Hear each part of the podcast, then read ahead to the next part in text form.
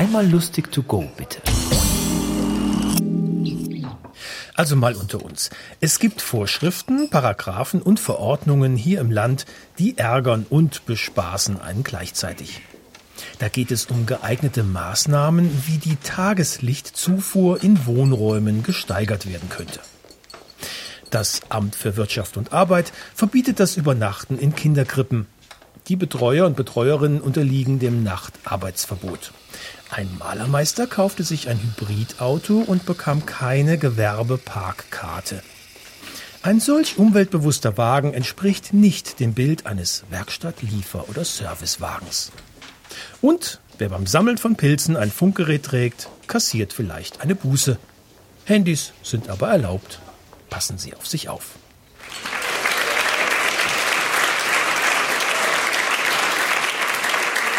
Das sind verständliche, sympathische deutsche Paragraphen und die wichtigsten stehen bei uns im BGB, bei euch heißt es ZGB, bei uns BGB, das bürgerliche Gesetzbuch. Und hier der allerwichtigste Paragraph im BGB ist Paragraph 919. Dort heißt es wörtlich, wörtlich. Der Eigentümer eines Grundstücks kann von dem Eigentümer eines Nachbargrundstücks verlangen, dass dieser zur Errichtung fester Grenzsteine mitwirkt, wenn ein Grenzstein verrückt geworden ist. wenn ein Grenzstein verrückt geworden ist, als wenn Sie demnächst einen Grenzstein sehen, der eine Zahnbürste hinter sich herzieht, da wissen Sie, aha, der ist unterwegs von Paragraph 919 BGB zur nächsten Anstalt für verrückt gewordenes Rechtsinventar, Abteilung psychiatrische Grenzfälle. Ja, das sind anstrengende Dinge, da haben wir uns alle ein bisschen Erholung verdient. Wir verreisen, wir kommen zum Reiserecht, ein sehr umfangreiches juristisches Feld, weil es kann beim Reisen noch einige schiefgehen. Nehmen wir folgenden Fall. Ein Mann besteigt ein Schiff in Richtung Indien, kommt aber auf den Bahamas an, Indien gebucht, Bahamas gelandet, so erlebt im Jahre 1492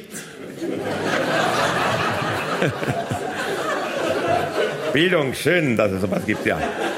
Von einem Reisenden namens Christopher Columbus, damals ein Akt der Weltgeschichte, heute ein glasklarer für eine Reiserechtsklage. Schauen wir uns mal ein paar herausragende Dinge an aus dem Reiserecht. Wir starten beim Landgericht Frankfurt. Stehen hier drin im Büchlein Reisemängel von A bis Z beim Landgericht Frankfurt, dem wir folgendes Urteil verdanken. Zitat.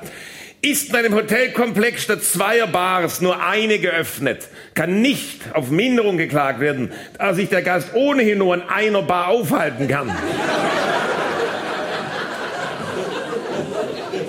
Hieraus spricht nicht nur Lebenserfahrung, sondern auch profunde Kenntnis der katholischen Glaubenswelt. Denn das gleichzeitige Erscheinen an mehreren Orten also das Phänomen der Bilokation ist nur hohen katholischen Heiligen möglich, nicht hingegen profanen deutschen Pauschaltouristen. Wobei selbst der katholische Heilige bislang noch nie in zwei Hotelbars gesichtet wurde. Dann vom Amtsgericht München stehen zwei Ehepaare, beide klagen erfolglos. Das eine wegen Zitat geringer Wassertiefe bei Ebbe. Alles Originale, glauben Sie es mal. Das andere war das Zitat, völlig unvorbereitet auf einem Campingplatz in Kanada im Winter von Kälte überrascht wurde. Also es gibt so gewisse Klagen, wo ich mir überlege, ob man im deutschen Reiserecht, im Reise vielleicht auch der Schweiz, äh, also einen Punktekatalog einführen sollte. Wie im, im Verkehrsregister bei uns in Flensburg. Wer vorsätzlich sinnlos klar kriegt, drei Punkte in der Urlaubsunterkartei und ab zehn Punkten ist der Reisepass weg.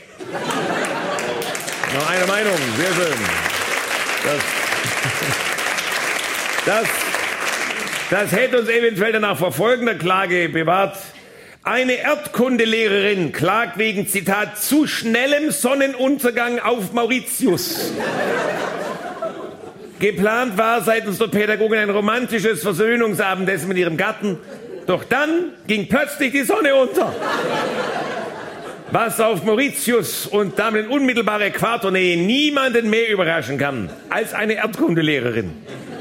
Und für mich die bizarrste Klage ist die Klage wegen, Zitat, mangelnder Lebensgefahr. Klage wegen mangelnder Lebensgefahr, wie dieses. Nun, der Kläger macht geltend, es habe während seines Abenteuerurlaubs keine einzige lebensbedrohliche Situation gegeben, weswegen er nun ganz gerne 40 Prozent des Reisepresses wieder zurück hätte. Und das sind genau die Prozesse, wo viele Richter sich sagen, exakt dafür habe ich jahrelang Jura studiert. Damit dann irgendein Rechtsschutz verblödeter Dummdösel kommt und klagt, weil er im Urlaub nicht gestorben ist. Es gibt Prozesse, da gibt der Richter vor Verhandlungsbeginn seinen Autoschlüssel beim Gerichtsdiener ab, weil er weiß, nüchtern überstehe ich das nicht. Wenn Sie mal bei Verhandlungen sein leises Summen im Gerichtssaal hören, das ist nicht die Klimaanlage, da ist im Richtertisch das Kühlaggregat und Minibar angesprungen. Dankeschön. Das war Werner Kutschwarer. Wir hören uns.